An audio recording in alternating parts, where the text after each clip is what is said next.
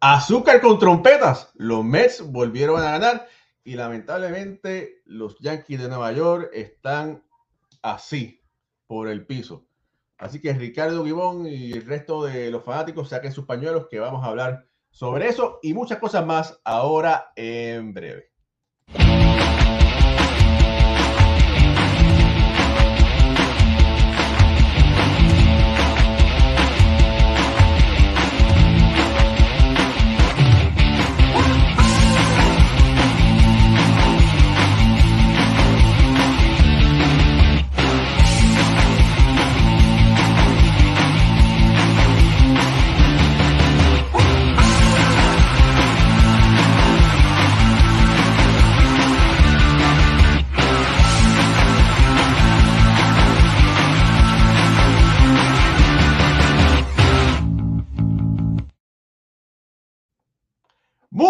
Buenas noches familia del béisbol. Bienvenidos a otro programa más de béisbol entre amigos. Por aquí, por Béisbol Ahora, su programa, si no es el favorito, es casi casi, es de, de los mejores para usted. Mi nombre es Raúl Ramos, directamente desde New Jersey, y me acompaña una constelación, un gran equipo de trabajo. A mi izquierda, que es su derecha, está Jorge Colón Delgado, historiador oficial de la Liga de Béisbol Profesional de Puerto Rico, escritor de siete libros, un cortometraje y próximamente estará en un especial dedicado a Roberto Clemente. Muchas felicidades, Jorge. Gracias. Más, más allá, Alfredo Ortiz, directamente de Puerto Rico, campeón mundial de, bueno, campeón de Puerto Rico de pequeñas ligas y también analista de este show.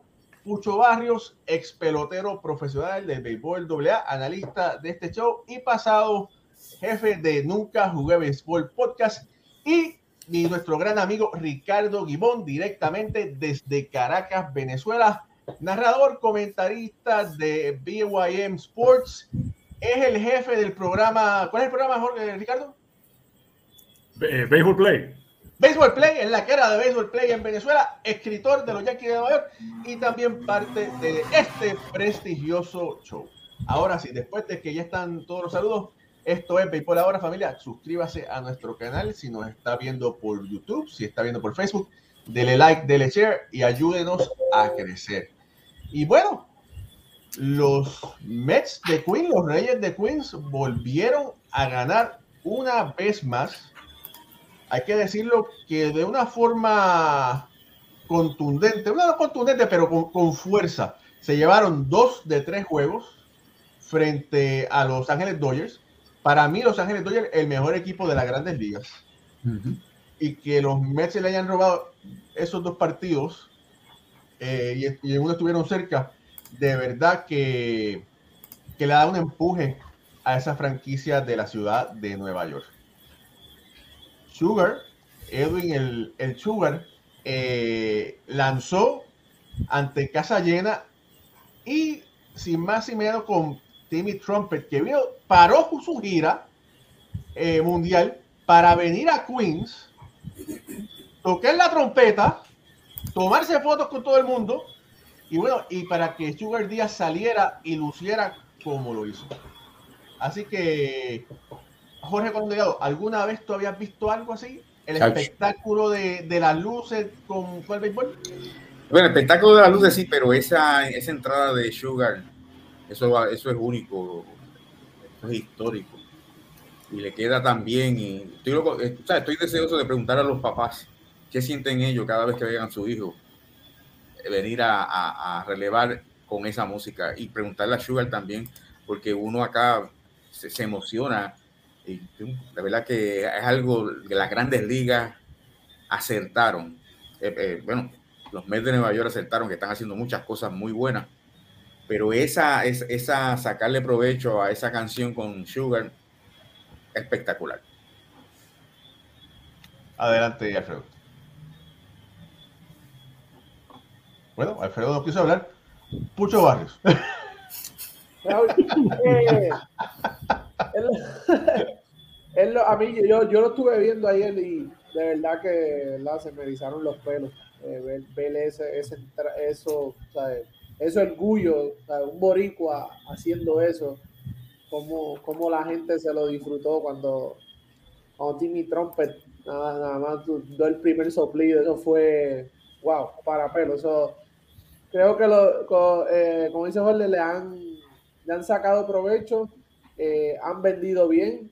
eh, ya has visto en, el, en la fanaticada ver las trompetas, ya hay camisas, eh, ya es, ¿verdad? Ya es algo de ellos, de la franquicia, y espero que sea, ¿verdad? Por mucho tiempo que puedan retener a Edwin Díaz en, la franquicia de los Mets y poder seguir sacándole provecho. Que sería un sería un, un espectáculo ver eso de aquí a, a 10, que cuando él se retire y vaya a una ceremonia o algo y le pongan esa canción, eso, eso sería algo espectacular. Mira, eh, tuve el placer de, de hablar con el tour manager de Timmy Trumpet. Escribí una nota sobre él. Es boricua.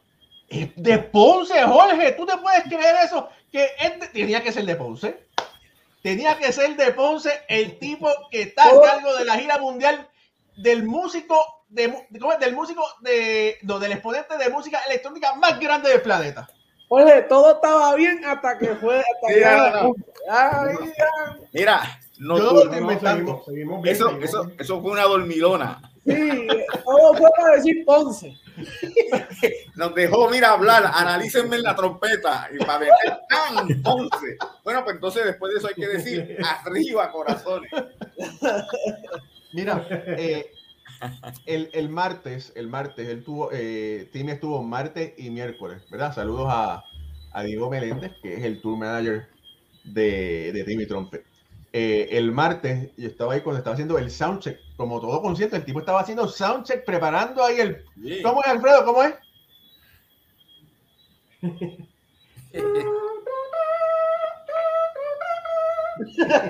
Pues, pues imagínate, ahí estaba Timmy Trumpet haciendo el soundcheck y, nos- y yo estaba, wow, entonces el hombre iba bajando la escalera, o sea, estaba, ya tú sabes, como si fuera un show. Es- Eh, se lo disfrutó, pero- se lo disfrutó mucho ese No, hombre. él estaba, él estaba, imagínate, primera vez que va a un juego de béisbol de grandes ligas. Primera vez que ve un juego de béisbol. Sí, Entonces, nervioso porque nunca había lanzado una pelota de béisbol. Y entonces me dijeron que lo tuvieron, lo tuvieron en Central Park practicando, pero tiró bien.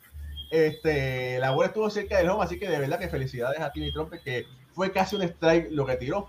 Pero bueno, el martes estuvo ahí, no pudo tocar Narco, que es la canción, la música de Sugar, pero sorpresivamente sacó Take Me Out to the. Y aquí tengo un video, a ver si lo puedo pasar para que ustedes puedan apreciar.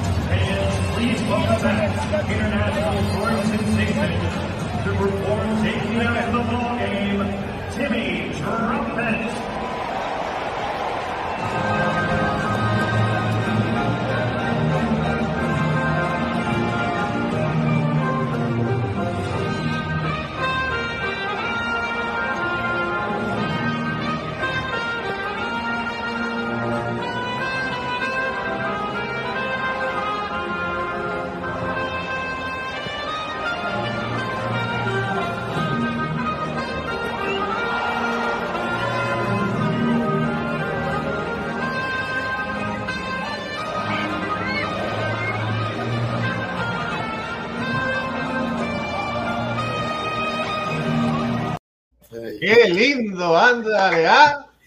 Hacho, una trompeta claritita, resonante, muy bien, muy bien. Sí, entonces gracias a Gemini Keys, que es un, un compañero fotógrafo y videógrafo de la ciudad de Nueva York, que me pasó ese, ese video que tomó él. Muchas gracias, Gemini.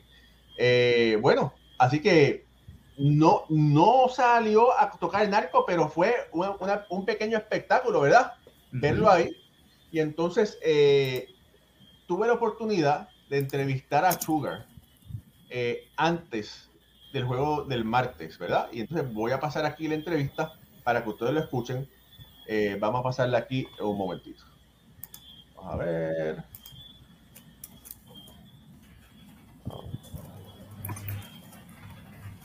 Ahí está.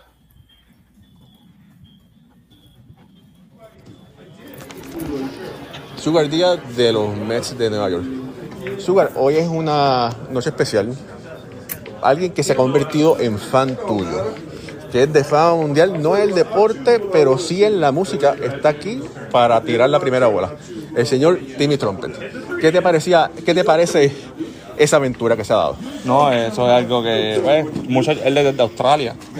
Y pues llegar aquí a Nueva York, cancelar algunos shows, me dijeron que cancelaron algunos shows para estar aquí, pues me llena de orgullo y me siento contento poder compartir con él porque es una, una leyenda y un, un gran artista en lo que hace de su música. Bueno, en días pasados te vimos en el concierto de Bad Bunny.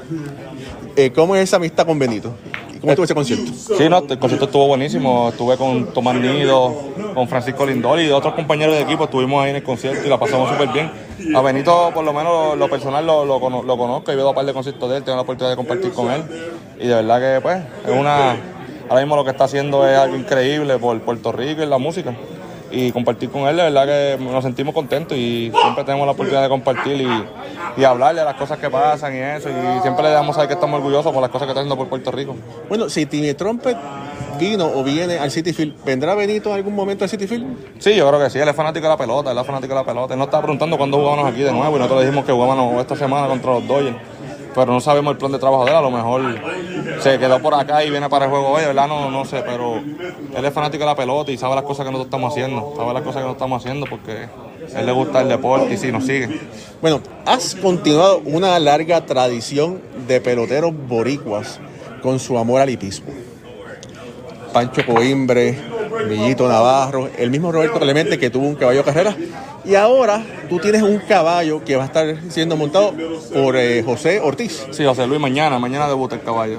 ¿Qué nos puedes hablar sobre ese amor al hipismo que tú tienes? No, desde pequeño eh, siempre me ha gustado el hipismo. Este, en nuestra familia siempre sacábamos el.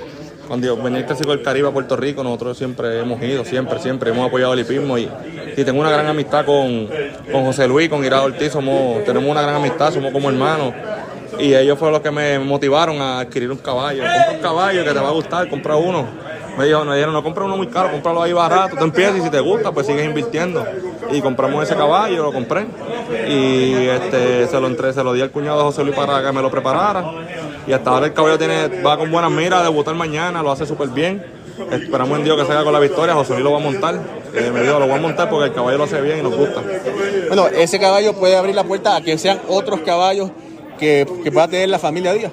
Sí, no, ese, ese es la- la- la- lo que estamos pensando, debutar con el pie derecho, ver cómo nos va, ver cómo nos va primero en- con el primer caballito y en un futuro no muy lejano, si acaso adquirir otros animalitos y, y seguir compitiendo, porque es algo que nos gusta, algo que nos gusta, le gusta a la familia completa y estamos súper contentos. Oye, en días pasados estuvieron aquí los All Timers.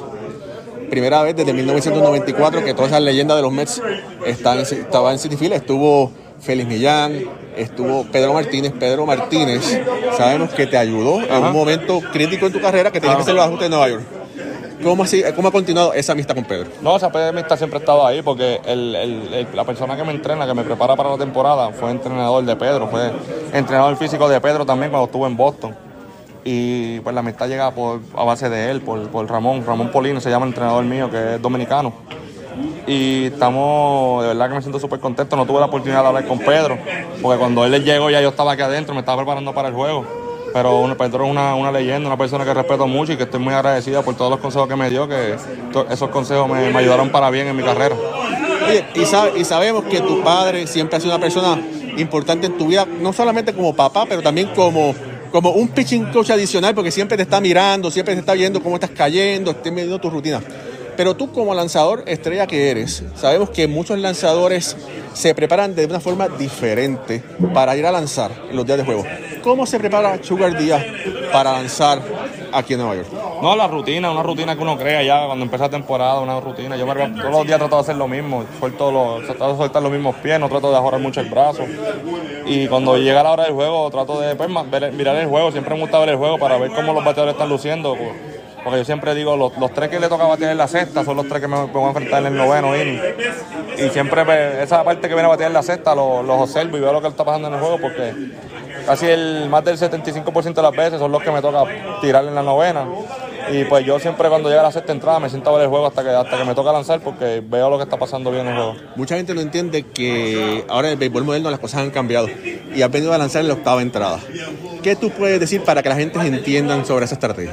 No, son estrategias que tiene el dirigente. A lo mejor el dirigente piensa que con el, el- el stop que yo tengo, la, la octava a lo mejor viene a bater el segundo, tercer y cuarto bate del otro equipo. Ellos piensan que el stop mío pues, es que puede sacar de out. Ellos piensan que podemos ganar el juego en la octava. Este, y pues me meten en la octava. Este, yo estoy aquí para ayudar al equipo. Yo siempre se lo he dicho que, que ellos me necesiten, yo voy a estar. Pero son, son estrategias del equipo y yo como estoy desde ya desde la quinta entrada, estoy en el, allá en el, en el bullpen, este, ready para lanzar. Cuando ellos llaman, yo me pongo listo y salgo a lanzar. Edwin Díaz desde Nahuabo, Puerto Rico, aquí en City Field. Le habla Raúl Ramos. Bueno, esa fue la entrevista. Excelente. Súper. Súper. Mira, Raúl, lo- ¿verdad? todo esto está bien chévere, pero lo más importante es que Sugar viene y hace su trabajo y cierra la novena entrada con, con tres downs, eh, uno, dos y tres, porque si Sugar no viene a hacer su trabajo, todo el montaje y todo esto de Timmy Trumper no tiene ninguna importancia, beisbolísticamente hablando. Así que su, eh, el, el trabajo que está haciendo Sugar viene con su, eh, entiendo yo que venía con mucha presión en ese día específicamente porque traen a este caballero para que toque eh, la canción, un momento bien importante contra el equipo que aquí lo habíamos analizado anteriormente, un equipo que está bien sólido, entendemos que es el equipo más completo en grandes ligas y viene a hacer tu trabajo como lo está haciendo toda la temporada, 1, 2 y 3. Sugar está ahora mismo, entiendo yo que es el mejor cerrador que tiene las grandes ligas está teniendo una temporada sensacional, 1.38 de efectividad, está promediando increíblemente 17.2 eh, ponchados por nueve entradas, que esto es un número exorbitante, de verdad, esto es algo eh, que se ve muy pocas veces. Y, y de la parte de lo de la música, pues quería comentarte algunos datos. Esta no es la primera vez ni el primer año que Sugar utiliza la música de, de Narco, ¿verdad? La, la- la canción de Timmy Trumpet. En el 2018 fue la primera vez que él lo usó cuando estaba todavía con los marineros. Eh, luego cuando lo cambian para los Mets, él uh, se va con un ritmo un poco más latino en, en la música que tenía.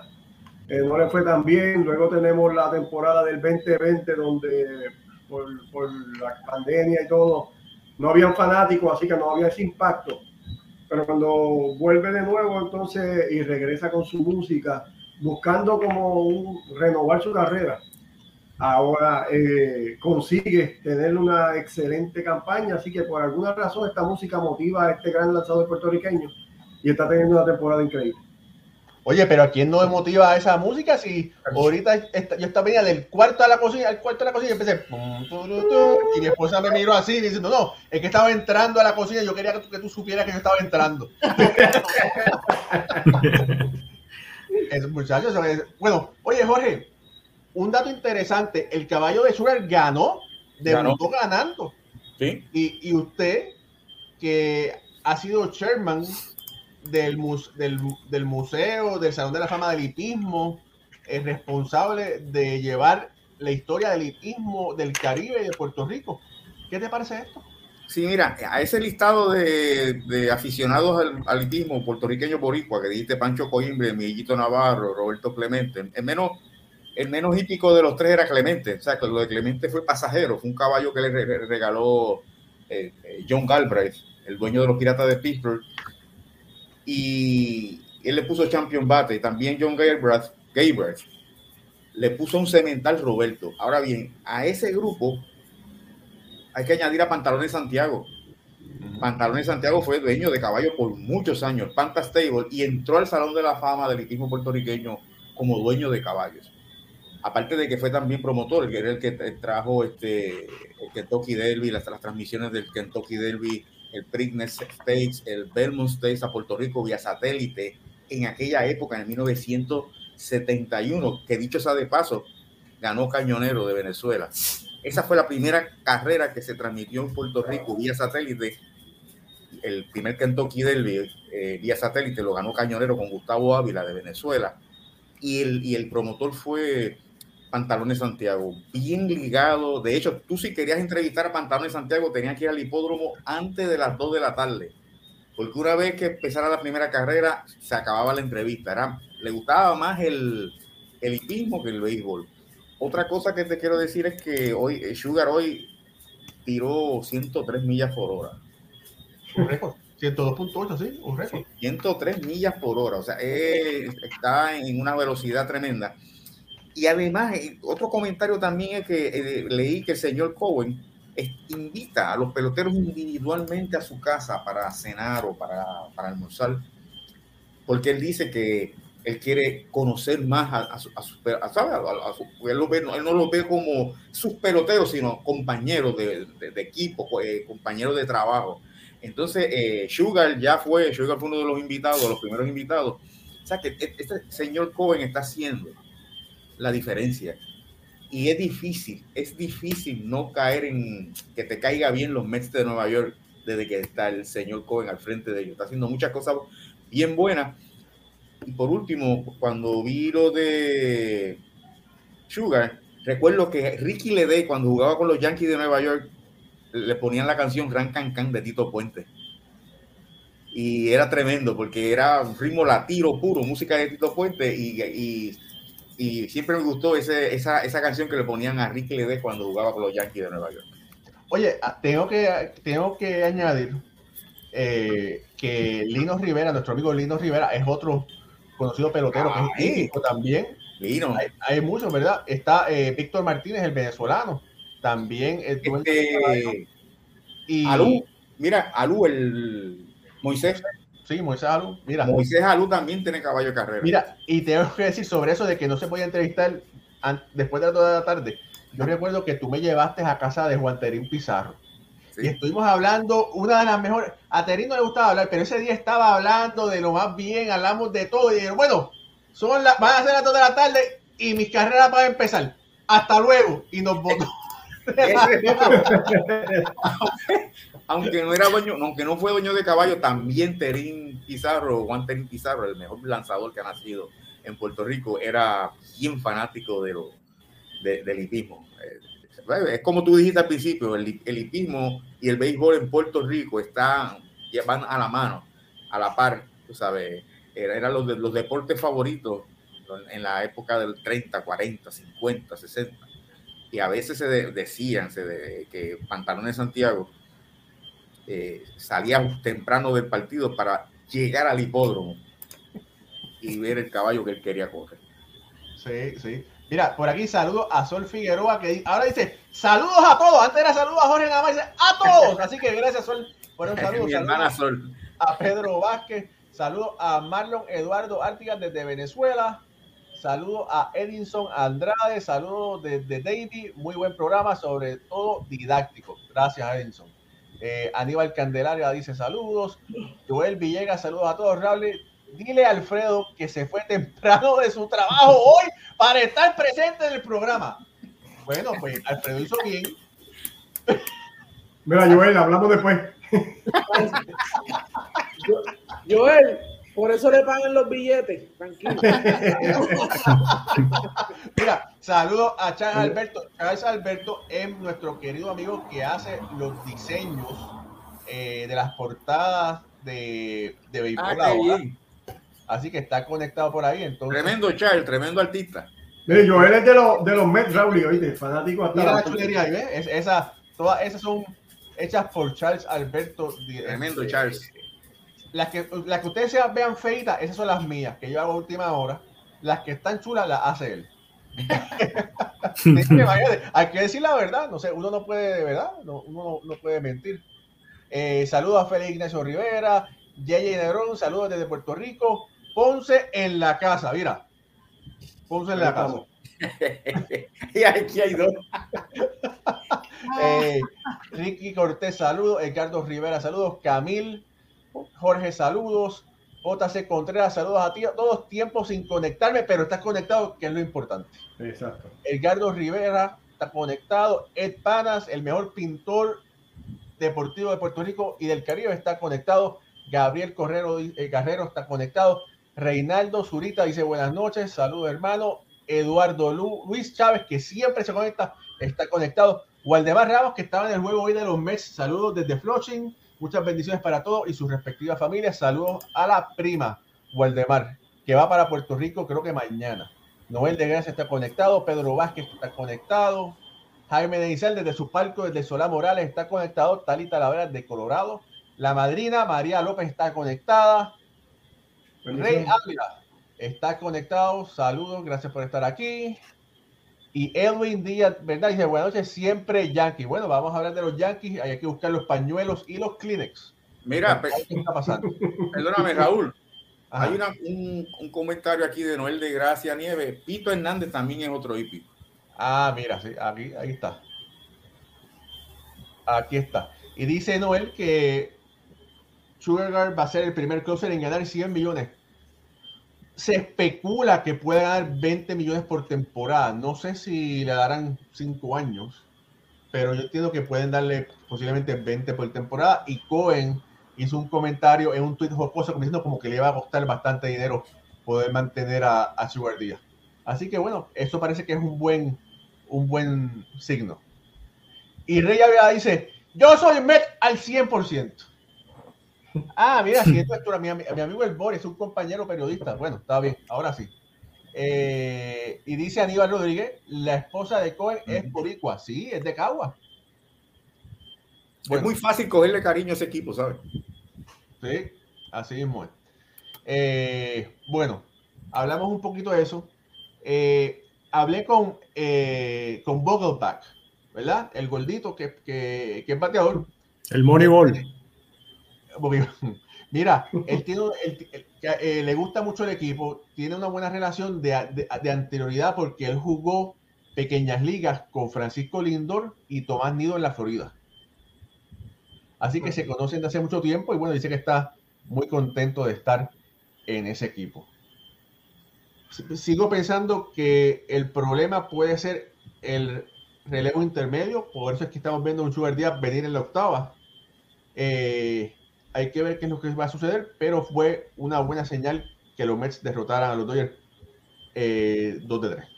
Nacho, ¿qué tú crees de eso, Ricardo? ¿Cómo se ven esos meses?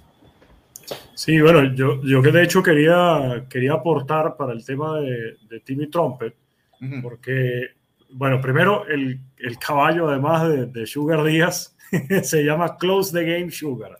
Mejor no puede tener el nombre el caballo de, del Sugar y que además eh, no es la primera vez que vemos a un cerrador entrar con una canción que sea jocosa y que pegue al público. Yo creo que lo mejor que le ha podido pasar a los Mets y que le ha podido pasar al béisbol en los últimos años es la llegada de Edwin Díaz con una canción que contagia, que intimida y que al mismo tiempo emociona al público de Nueva York. Porque cuando quizás hacemos las comparaciones, eh, cuando veíamos a, por ejemplo, Eric Gagné, que entraba con eh, Welcome to the Jungle hace unos años, eh, por supuesto Trevor Hoffman, que entraba con Hells Bells de ACDC, y Mariano Rivera, que entraba con Enter Sandman, quizás esas canciones son más de rock pesado, que intimidan al rival y que te van a hacer sentir como el infierno. En el caso de Edwin Díaz, le pone el toque latino, jocoso, alegre, pero después cuando te lanza 103 millas por hora, señores, aquí no vamos a jugar carrito. Y creo que esa combinación le hace falta al béisbol. Creo que hacen falta que más cerradores logren conseguir algo como esto que pueda darle esa conexión con el fanático. Porque evidentemente está haciendo un gran trabajo, tiene 28 años, yo sí creo que le pueden dar unos 20 millones de dólares por temporada. Va a ser difícil para Steve Cohen porque también Jacob de Grom parece que va a ejercer su cláusula de salirse Claro, del contrato. Y si tienes que negociar con de Grom y además tienes que negociar con Sugar Díaz, es mucho dinero en dos peloteros. Confío en que los Mets van a llegar lejos esta temporada.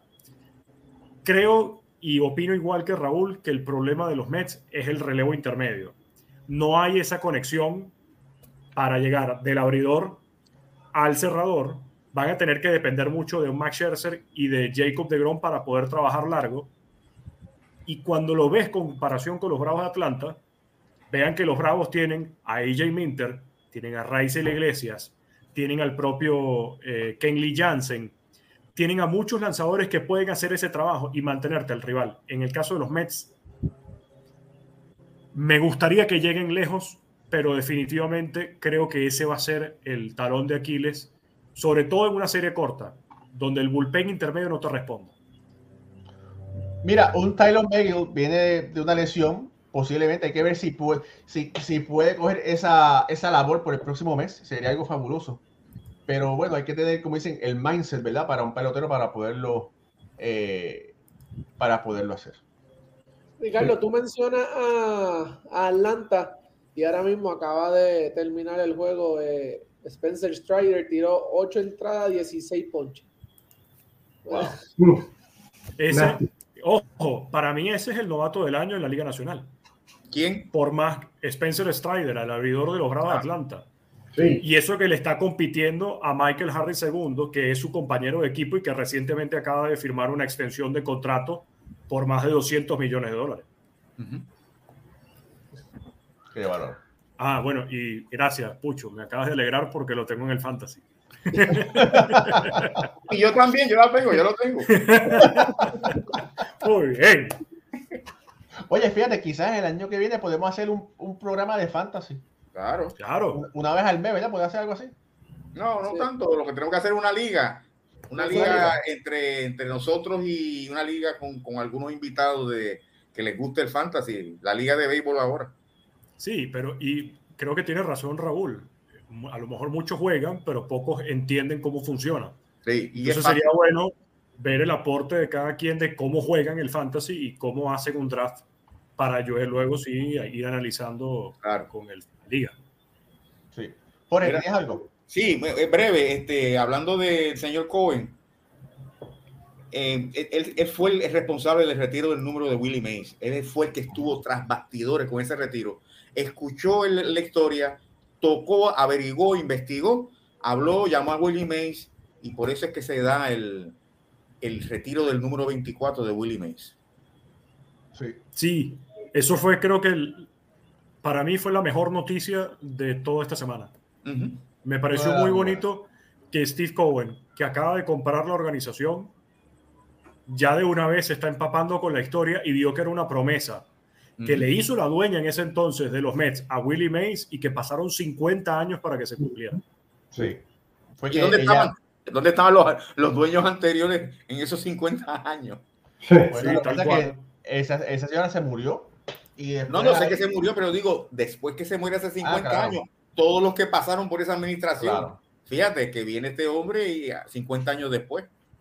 Sí, Sí, la señora Payson, Jason Payson, se llama ella. Claro. Bueno, eh, saquen, saquen los pañuelos, eh, saquen los Kleenex. Ricardo, hermano, ¿qué está pasando? La única, la única noticia positiva es que los Yankees subieron a Oswald Peraza al roster de los 30 jugadores ahora en septiembre. Pero aparte de eso, más nada. ¿Qué es lo que está pasando con el descalabro de los Yankees? Oye, tienes tres minutos, porque yo sé que tú puedes hablar media hora fácilmente sobre eso. Bueno, yo puedo hablar media hora de cualquier tema porque si algo hago muy bien es hablar. Este, no, Eh, a mí me parece que los Yankees simplemente no están bateando. Los Yankees dependen del cuadrangular, que es algo que ha sido histórico y por algo los llaman los bombarderos del Bronx. Es algo que hemos dicho varias veces durante este programa. Creo que eh, mientras tengan que depender del cuadrangular, mientras los swings sean grandes, mientras no pongan la bola en juego y no puedan batear para la banda contraria, ahí es donde los Yankees van a estar condenados por lo que resta de temporada y sobre todo por los próximos años. Eh, De nada te sirve tener un jugador como Giancarlo Stanton que sí, cuando pesca un batazo, te trae varias carreras, pero no puede Aaron George hacerlo solo. Eh, en estos días me, me comentaban que qué era lo que necesitaba hacer Aaron George para ganar el premio más valioso y yo mantenía que tiene que romper la marca de los 61 cuadrangulares porque si no la discusión va a ser cada vez más cerrada entre él y Shohei Otani. Y cuando le damos al punto de si en verdad el más valioso es el que hace que su equipo llegue más lejos, cosa que creo que coincidimos todos en este panel, ¿dónde estarían los Yankees sin Aaron Judge? Probablemente no estarían ni siquiera en el tercer lugar de la tabla de posiciones. Estarían peleándose el cuarto lugar con los Orioles de Baltimore y estarían buscando el comodín.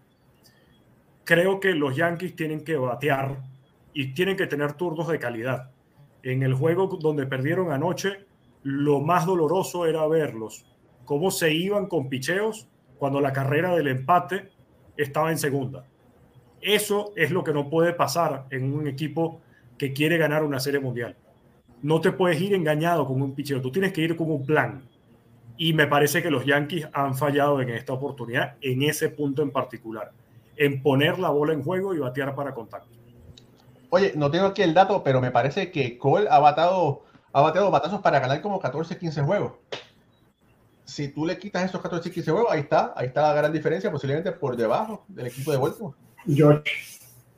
Sí, Ahora es que, son, es que es Aaron Judge. ¿Dónde Ahora estarían los Yankees sin Aaron Judge? Vaya usted a saber. Por ahí viene la pregunta, compañero. Todos estamos de acuerdo que el, el jugador más valioso debe ser el, de- de- el jugador que ese equipo necesita para llegar Claro. primero. ¿Qué pasa si los Yankees se desploman? ¿Sería Aaron George todavía el más valioso? No, Ujú. no. Y te, y te lo digo por qué. Porque cada vez está tomando más auge y cada vez está tomando más popularidad que el más valioso no sea de un equipo que clasifica la postemporada. Cada vez dicen, no, el más valioso es el mejor jugador para su equipo. Es el mejor jugador de una temporada. Que ahí lo confunden con el premio Han Aaron, en mi opinión. Pero si vamos a hablar del jugador más valioso, entonces, ¿qué hubiera pasado si le quitas a Aaron Judge a los Yankees este año? Estarían peleando por el tercer lugar, estarían peleando por el comodín. ¿Qué si pasaría?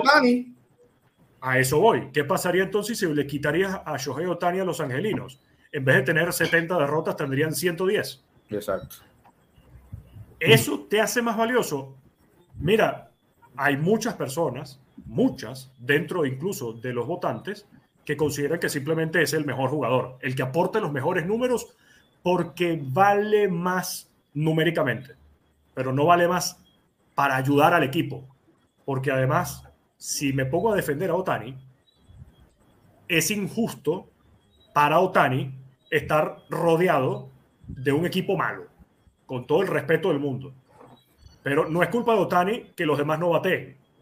Y tampoco es culpa de Otani que él pueda hacer los dos roles y lo haga bien. Entonces, si hay que, mere- si hay que darle un premio, yo puedo entender las dos, los dos puntos de vista. Pero siento que si los Yankees no clasifican, entonces, ¿dónde estaría la discusión entre Otani y Aaron Judge? ¿Sería Ahora- Otani? Ahora, hay una cosa antes de que entre Alfredo. Podríamos tomar en consideración también, y puede entrar en la discusión luego, el WAR, Win Above Replacement. ¿Qué jugador, indistintamente en dónde llegó su equipo, aportó más victorias en su carácter personal? Y eso también puede pesar. Bueno, en estos momentos es Aaron Judge, el líder en WAR de la Liga Por eso. Americana. Por eso que entonces dice, ¿quién, ¿qué de todos estos peloteros que estamos mencionando aportó más a su equipo, aunque su equipo no ganó?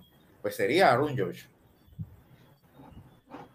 Bueno, Y eso que, eh, perdón, no sé si tanto en Fangraphs, que de hecho es lo que estoy buscando, Ajá.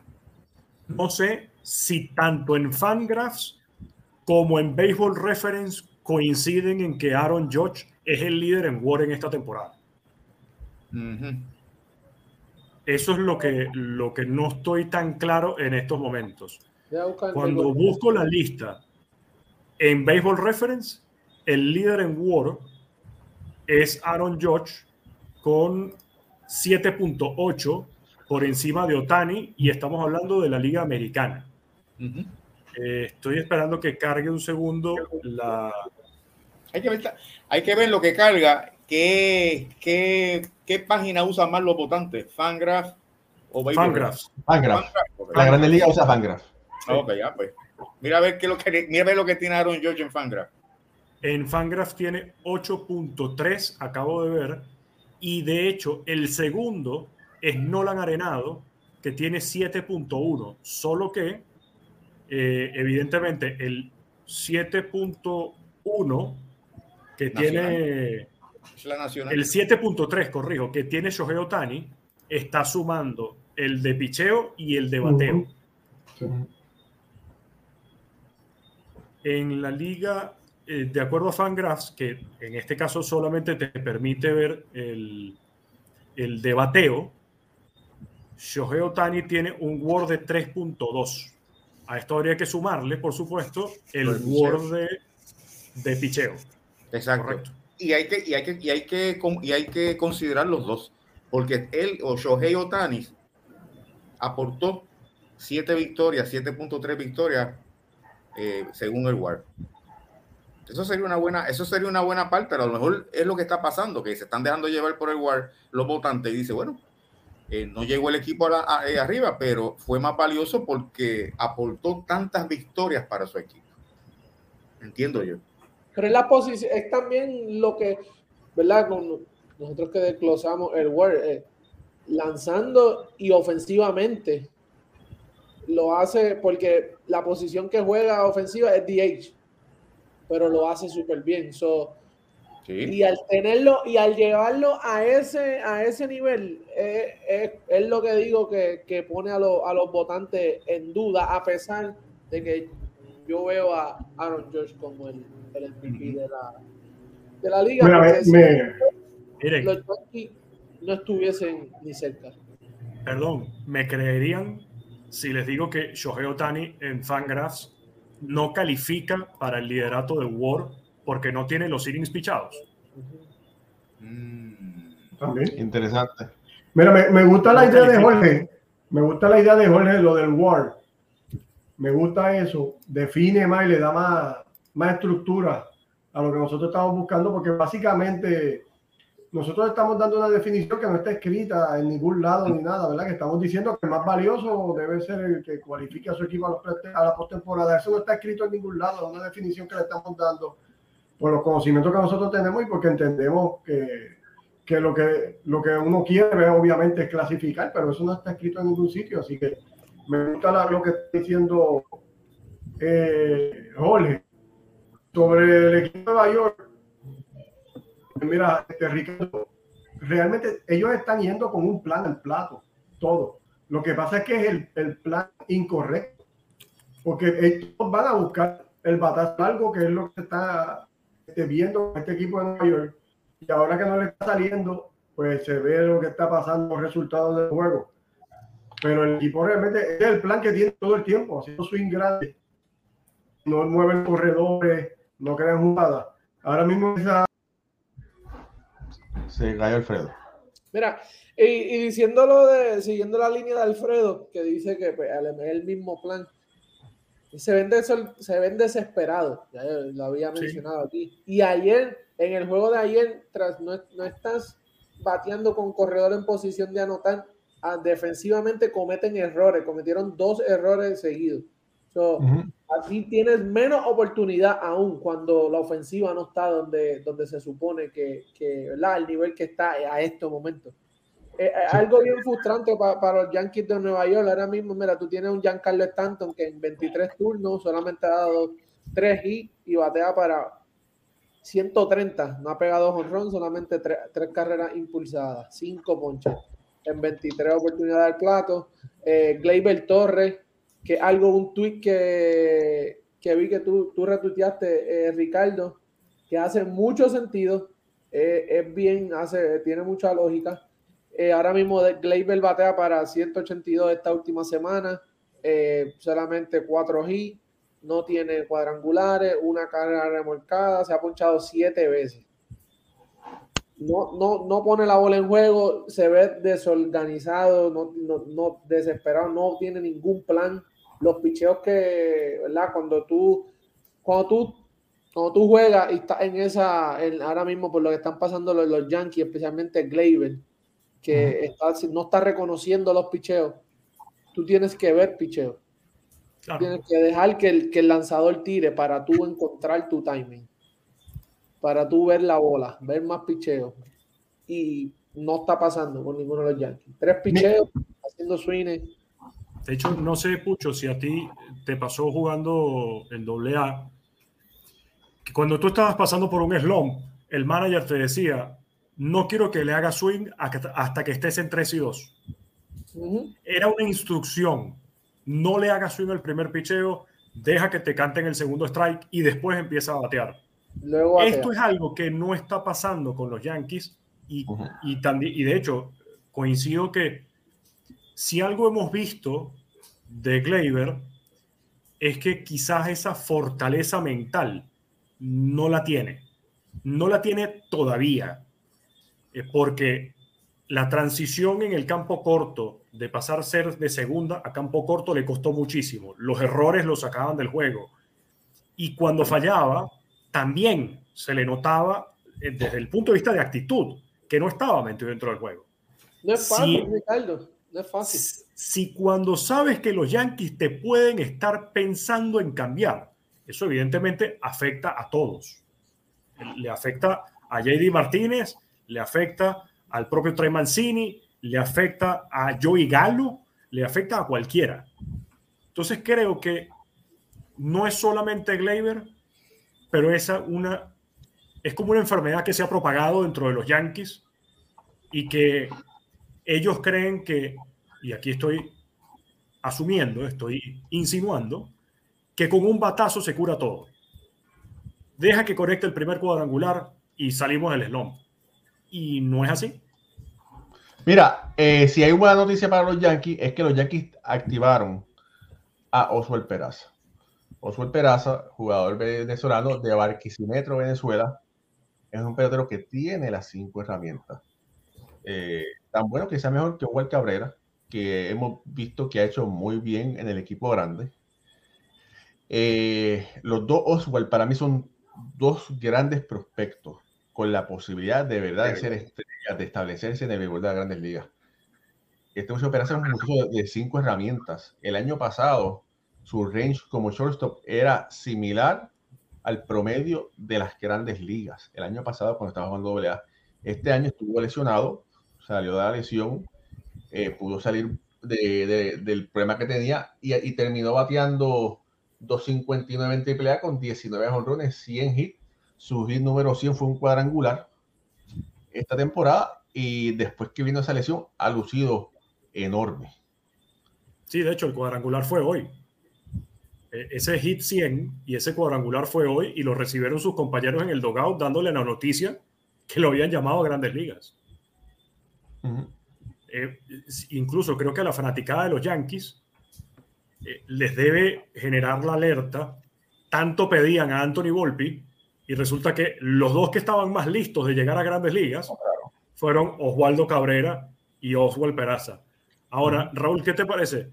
Oswald, Oswaldo, Treviño, Trivino, Aaron, Aaron, Aaron. Algo está pasando ahí, señores. Bueno, mientras que no, aquí tenemos un pucho, mientras que no tengamos un picho, no hay problema. Y si tenemos a Alfredo o Alfredo, no, tampoco. Así que eh, eso, eh, eso no importa. Mira, Ricardo, y en lo que tú dices de, de lo de que la gente pedía golpe, es lo que te venden. Claro. Es, es a quienes le dan el, el, el, el- el lente, los Yankees. ¿Sabes? Es a quien le están haciendo el, el como de- ¿sabes? se dice, el pushing. So, la gente, ¿qué va a pedir? Eso. Ahora mismo, esta semana, el mejor jugador, el mejor jugador ofensivo que han tenido los Yankees, además de Aaron George, es Oswaldo Cabrera. Está bateando 385. So, y no Bueno, es, un- café, es un café que se está tomando. es Pero ha un lucido, papel- pero, pero, pero, dicen, dicen que el mejor guante siempre va a ser el shortstop, ¿verdad? De shortstop ha jugado tercera y ha jugado right field y ha jugado y ha lucido extremadamente bien en el terreno de juego. Y eso no, es- eso no es fácil, porque mira ahora mismo el problema de Gleyber y Jorge que ha, ha visto, me imagino que eh, sabe de la historia, cuántos jugadores de utility se le hace difícil acoplarse a eso, porque tu mentalidad, ¿verdad? Como jugador es diferente todos los días. Claro. Las posiciones no son las mismas. Sí, es coger la bola, pero, ¿sabes? El, ahora mismo un fly en el, en el jardín izquierdo no es lo mismo que un fly en el jardín eh, derecho. Eh, eh, ¿Sabes? Las rutas, ahora con las rutas, cómo tú corres la bola, cómo- todo es diferente. O sea, es bien complicado hoy día ser un, un jugador de múltiples posiciones en, en el béisbol Pero yo, pero yo creo que na- yo creo que nadie firma profesional para hacer utility. Es Exacto. la, el destino que te lleva a eso. exacto. Entonces, el pelotero para subsistir dice, vete allí, pap, lo hizo bien, vete allá, lo hace bien, ya tiene tres guantes. Y cuando viene a ver, es- lo convierten en un utility y él dice, bueno, yo no voy a ser regular, yo quiero mantenerme en grandes ligas, ese es el rol que voy a asumir. Porque nadie firma para ser utility. Y, Sí, y hay y que y ahí es el problema, ahí es el problema, Jorge, la mentalidad. Si acepta el rol. exacto. Claro, claro, claro. Oye, Ya. este, eh, como está en la Grande Liga, si no lo aceptas, te vas Ah, al carajo. Exacto. Bueno, mira, oye, pero- bueno, mira, haciendo un paréntesis, ¿verdad? Haciendo un paréntesis, eh, quiero, quiero que traigamos un tema que, que es importante. Y es este señor Aaron George.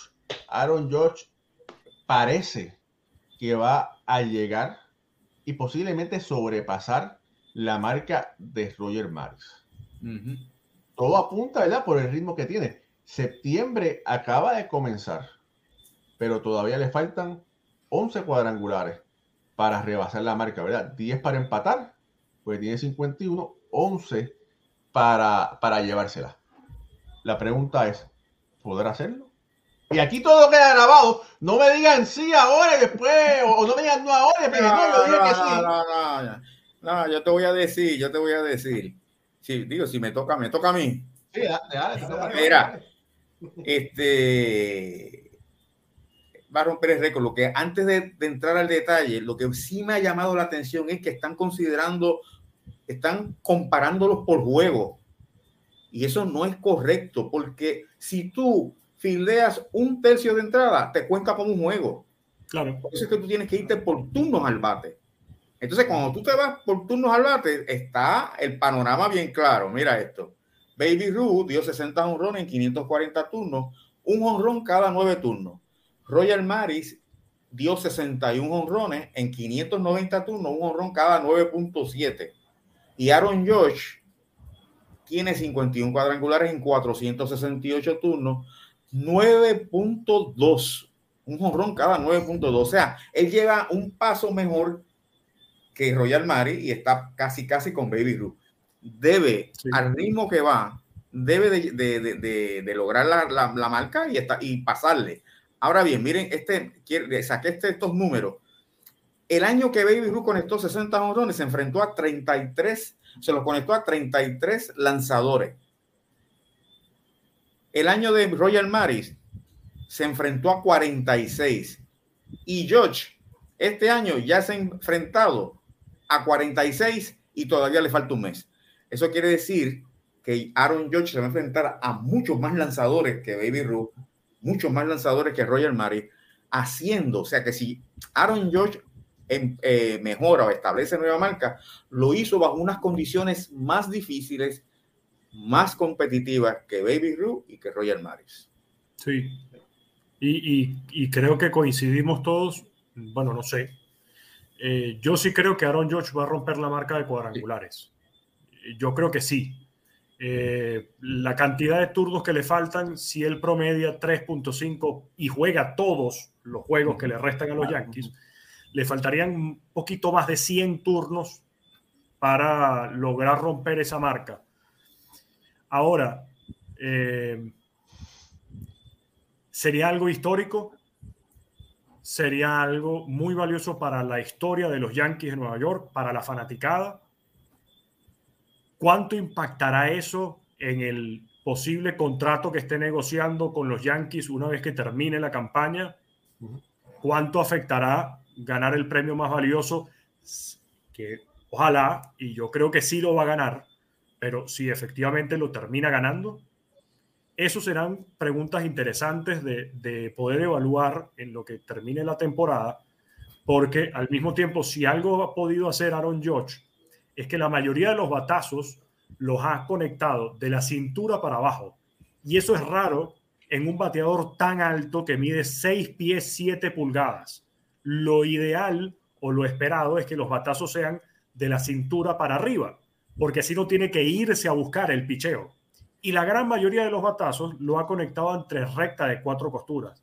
El cambio solamente ha podido conectarlo en una oportunidad, igual que la recta cortada, o tres, o tres cambios y una recta, y siempre le han trabajado de la esquina de afuera y abajo. Si le lanzan a Aaron George de esa manera, va a ser difícil que logre conectar los cuadrangulares, pero evidentemente en algún momento le vas a tener que lanzar, se te va a ir un picheo como se le fue ayer al lanzador de los Angelinos o antier al lanzador de los Angelinos, y esto será historia para el juez del béisbol. Mira, Jorge Alex Caraballo, que pudiera estar aquí hablando con nosotros porque siempre tiene comentarios muy acertados, dice, bueno, aquí dice que George tiene un, mete uno cada 9.17, quedan 32 juegos y Alex Caraballo se puso los pantalones y está diciendo que va a dar 64 o más cuadrangulares. Está aquí, Jorge, ya está dicho, y dice, y aparte de eso va a ser sin pidis, sin ayudita. Así que bueno, ya, ya Jorge Caraballo se tiró adelante y dijo cuánto va a dar. ¿Cuánto tú crees que va a dar, Alfredo? A favor de, de Aaron George, es que tiene muchos juegos ahora que vienen con alto significado contra rivales, no solamente de división, sino rivales que están peleando por posiciones. Así que entiendo yo que le van a lanzar y eso es algo a favor de él, porque si fueran juegos que no tienen significado, a lo mejor lo veíamos tirándole bolas malas y envasándolo. Nadie quiere estar en los récords en una manera negativa, así que los lanzadores le iban a tirar de una manera diferente. Pero entrando a este mes, que es el último mes completo de, de juegos que tenemos, eh, los Yankees tienen muchos juegos importantes con rivales que, están con ellos luchando. Y eso va a ayudar a Josh porque tienen, tienen que lanzarle para, para sacarlo de out. Y ahí es donde se puede aprovechar y conectar los cuadrangulares que le faltan, no para romper el récord de Grandes Ligas, porque eso está muy, muy lejos, pero sí el de la Liga Americana. Y tenía por aquí que está solamente a siete cuadrangulares de ser el bateador derecho con más cuadrangulares en la Liga Americana, porque el récord lo tiene Han Greenberg y Jimmy Fox. Ambos conectaron 58 cuadrangulares, uno en el 32 y otro en el 38. Pero Josh está más cerca todavía de, de, esta, de este récord. El, el récord de la Grande Liga es de Sammy Sosa. Y uno que se pensaba que iba a ser el que iba a romper el récord de Beirut, pero las lesiones no se lo permitieron, fue este señor, fue Mickey Mantle. En el 1961 era la carrera entre Roger Maris y Mickey Mantle. Mantle se lesionó, terminó con creo que los 54, si más no me equivoco. Ajá. Y bueno, y, al final Maris batió los 61. Tú sabes que por ahí en esa misma época de 61 leí revistas de béisbol que decían que entendían que Orlando Cepeda tenía mucha posibilidad de romper el récord de Baby Ruth. Pero claro, sí, pero el parque que jugó, jugaba Orlando Cepeda en el Candlestick Park, y el Candlestick Park tenía una corriente de aire de 5 millas y a 20 millas por hora hacia adentro. O sea que él constantemente estaba bateando eh, contra, de, contra el viento, y eso le afectó a él y le afectó a, a, Willie Mason. Mucho, pero sí me, me, sorprendió cuando vi eso, que de que, lo, los, que los dirigentes decían, ese muchacho primera base de los gigantes tiene mucha oportunidad de romperle el récord a, a Baby Ruth. Podríamos imaginado un Willie Mays en cualquier otro lado que no haya sido ese Candlestick Park. En Wrigley Field.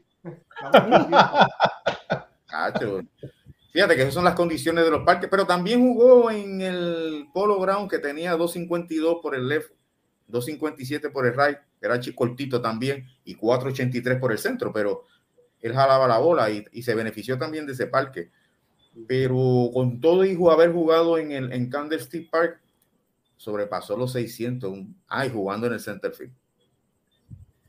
Sí. Eh, oye, eh, eh, le voy a ser sincero. Este programa a mí por lo general se me va tan rápido, pero tan rápido. Ya estamos a, a un minuto para los, para los 60 minutos, pero no nos podemos ir. Queríamos hablar, teníamos otros temas que lamentablemente no podemos eh, comentar porque no tenemos tiempo, pero sí hay que decir que los Orioles de Baltimore siguen de una forma arrolladora. Eh, consiguieron los servicios de Jesús Aguilar, que había sido dejado libre por, eh, por los Marlins. Lo consiguieron, lo subieron al equipo de grandes ligas. Y yo pensaba, yo, que y había hasta hecho, había hasta hecho una apuesta que los Orioles podían ganar 72, yo había hecho 72, 73 juegos esta temporada. Pero parece que si siguen como van, van a poder posiblemente jugar para 500. Ujú. Y, y espérate, de- llamaron a, a Gunnar Henderson y debutó, con, y debutó con cuadrangular. Sí. ¿Viste, viste que metió el cuadrangular y se le cayó el casco y parecía Thor corriendo por las bases con el pelo rubio. Sí, de hecho, eh, esa melena es la que a mí me falta. gustaría tener. Sí, me gustaría tener y en algún momento esto desaparecerá. Raúl, y viste, eh, Carlito no te hizo caso. No Ah, se fue pues. para Baltimore. Bueno, él- eh, oye, él está remando allá en Minnesota, ya, él, él está... Si no, está está- Yo no, yo no quería que Carlito se fuera para Baltimore. Recuerdan, yo no quería. Sí, Iba, mira, iba a sepultar su café. Ahí Ah. mira, Yo y decía que yo no quería que se fuera para allá y mira que bien está luciendo y sabrá Dios qué hubiese pasado si Correa estuviese con ese equipo.